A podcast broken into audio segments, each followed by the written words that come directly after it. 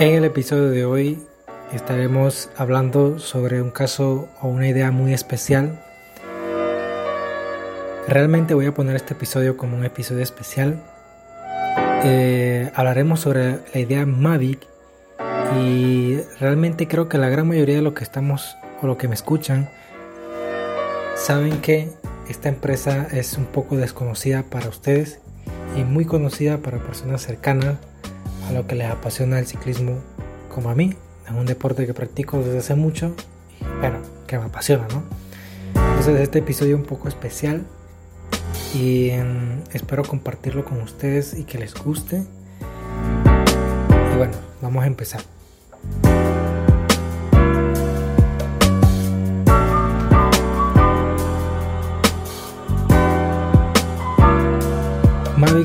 Empresa de componentes de ciclismo que ha durado y perdurado por más de un siglo. Pero realmente, ¿cómo fue el origen de Mavic? Mavic fue creado o nació en Francia, en Lyon, en 1989 por dos hermanos, Leon y Lauren Bills, que más adelante pasaría, poco tiempo después pasaría a manos de Charlie Idux y Lucille Sanel, que se lanzarían a la fabricación y venta de recambios de bicicleta. Este sería el principio de, lo que era la revolución de Mavic en aquel entonces. Para los que saben que, es el mundo del ciclismo, sabrán que el Tour de Francia, la carrera más importante del mundo, fue creada o nació en 1903. Por ende podemos decir que Mavic es una empresa muchísimo más vieja que el Tour de Francia. Bien, Mavic crea su primer logo en 1923, basándose en los nombres de los eh, creadores, de los autores o de los sucesores de Lawrence y, Leon Bills. Y bueno, hoy en día esta compañía eh, está pasando por una situación muy, muy crítica. Eh, realmente se ha declarado en bancarrota y en los próximos minutos van a entender por qué eh, para mí es importante y para algunos ciclistas.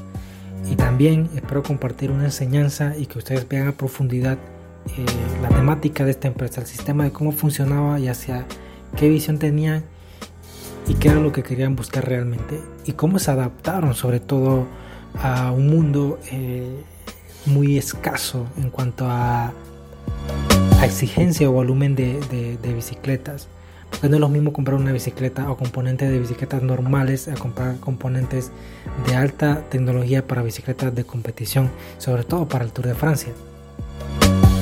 Bien, Mavic, eh, como decía, probaría sus primeros componentes de neumático de ruedas en 1934 con Antonin Mank, que era un francés, un corredorazo súper increíble para aquella época, una leyenda.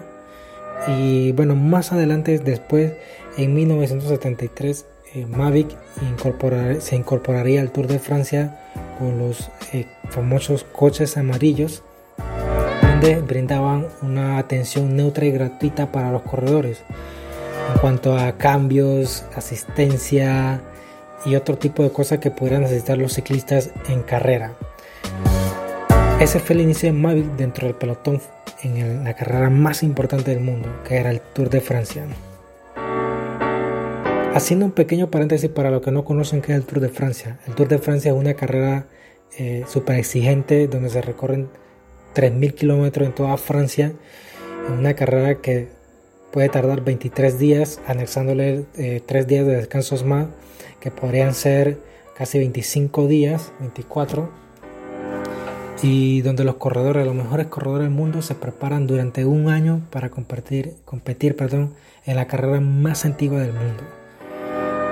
Ya después, eh, para 1984, eh, Mavic eh, apuesta por la aviación y crea Mavic Air Department. Y al principio realmente la creación de sus primeros Cessnas para el tour, porque ellos realmente crearon estos aviones para poder pilotearlo en el cielo y poder llevar imágenes o poder transmitir imágenes de lo que estaba sucediendo en el Tour de Francia antes de que existieran los helicópteros. bueno, realmente ya estaban los, helicópteros, pero ellos querían cubrir otra, otro segmento, eh, supongo yo. Pero ese mismo año eh, sería el declive de esta, de esta, de, esta eh, fábrica de aviación, ya que moriría una persona y marcaría el fin de, la fabricación de aviación. Pero seguirían usando los aviones para poder transmitir el radio tour hasta 1986. Para 1985 Mavic implementaría lo que serían las ruedas lenticulares, que hoy en día son muy famosos entre los eh, ciclistas de carrera individual o contrarreloj.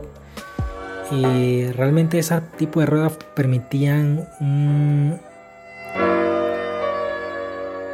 desarrollo de velocidad más, más, más eh, eh, ¿cómo, ¿cómo les explico? Más fina eso te permitía alcanzar o te permitía, perdón, una mayor aerodinámica dentro de una carrera. Para 1988 eh, Mavic patrocinaría a una leyenda llamada Greg Lemon. Greg Lemon fue el primer ciclista estadounidense en ganarse un Tour de Francia y todos los componentes, incluyendo sus uniformes, serían de la marca Mavic. Para 1999 Mavic apostaría por los eh, cambios traseros o extensores o selectores electrónicos, pero claro, usando cables y sería el principio de una nueva era tecnológica dentro del ciclismo masculino y femenino. Ya los años siguientes Mavic eh, se seguiría incorporando más componentes a sus creaciones y bueno, realmente Mavic es usado y nombrado y muy querida dentro del ciclismo eh, y más sobre el Tour de Francia. Porque estamos acostumbrados, la gran mayoría de los que lo ven están acostumbrados a ver el coche amarillo asistiendo eh, esta carrera, apoyando a los ciclistas dentro de la caravana.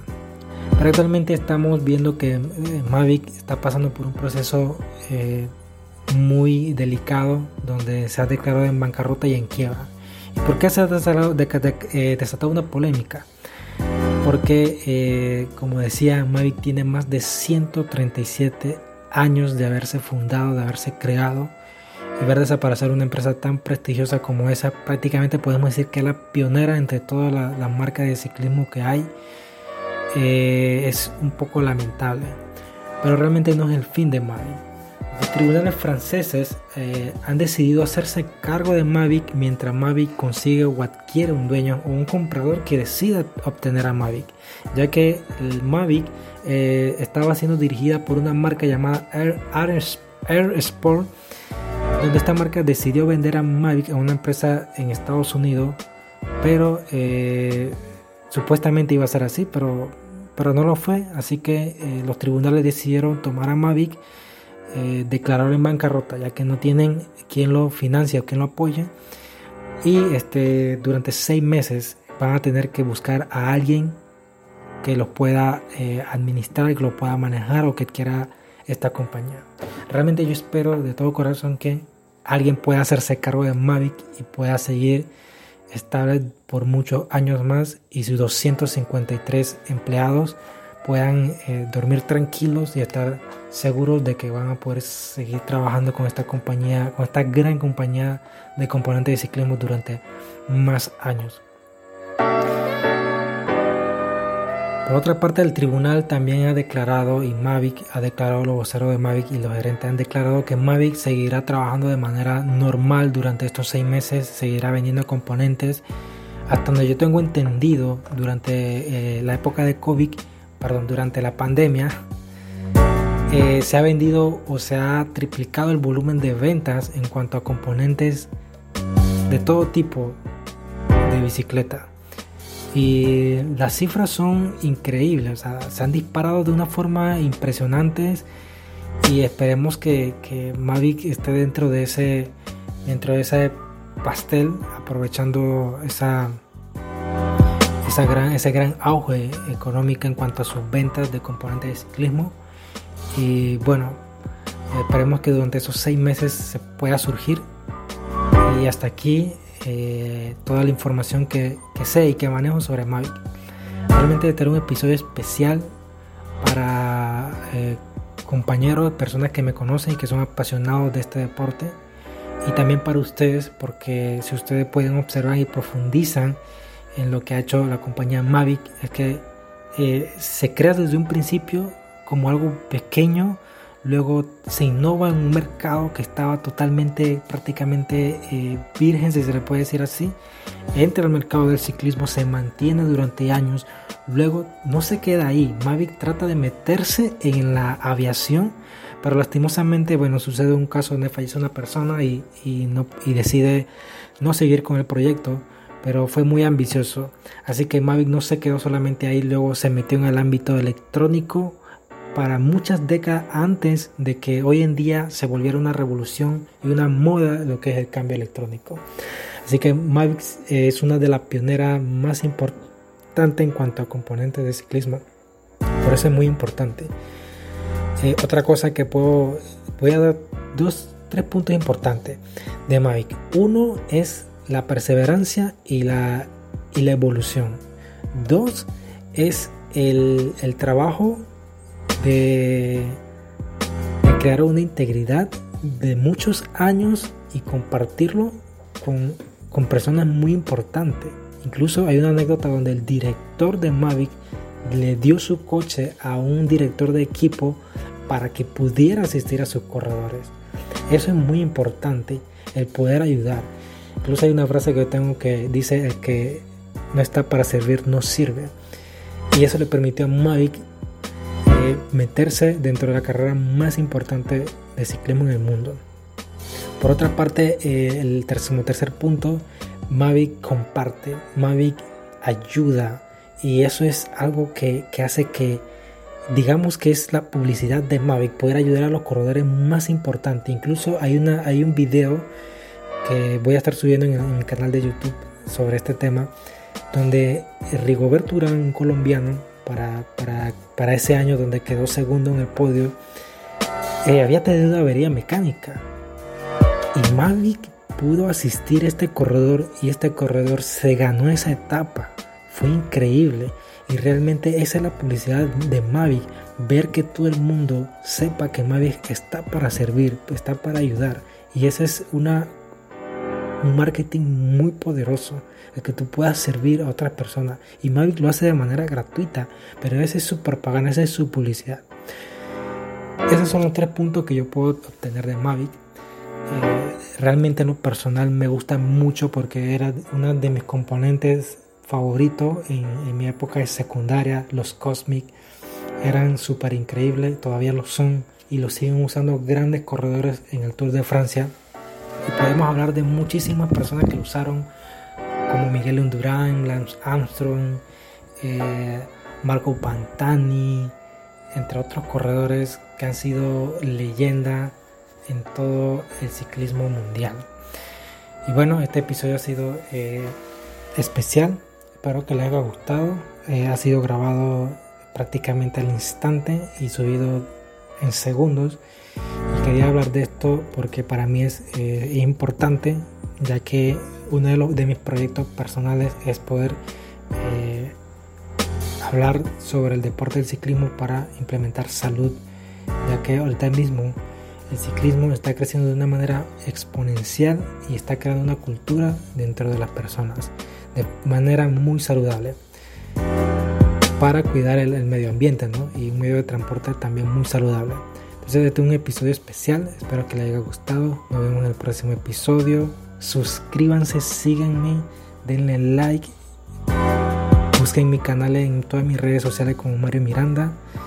Y nos estaremos viendo por ahí. Estaremos subiendo videos en mi canal de YouTube de, diferentes casos, de diferentes ideas. Y bueno, sin más que decir, eh, nos vemos en el próximo episodio. Y que tengan un excelente día, una excelente noche.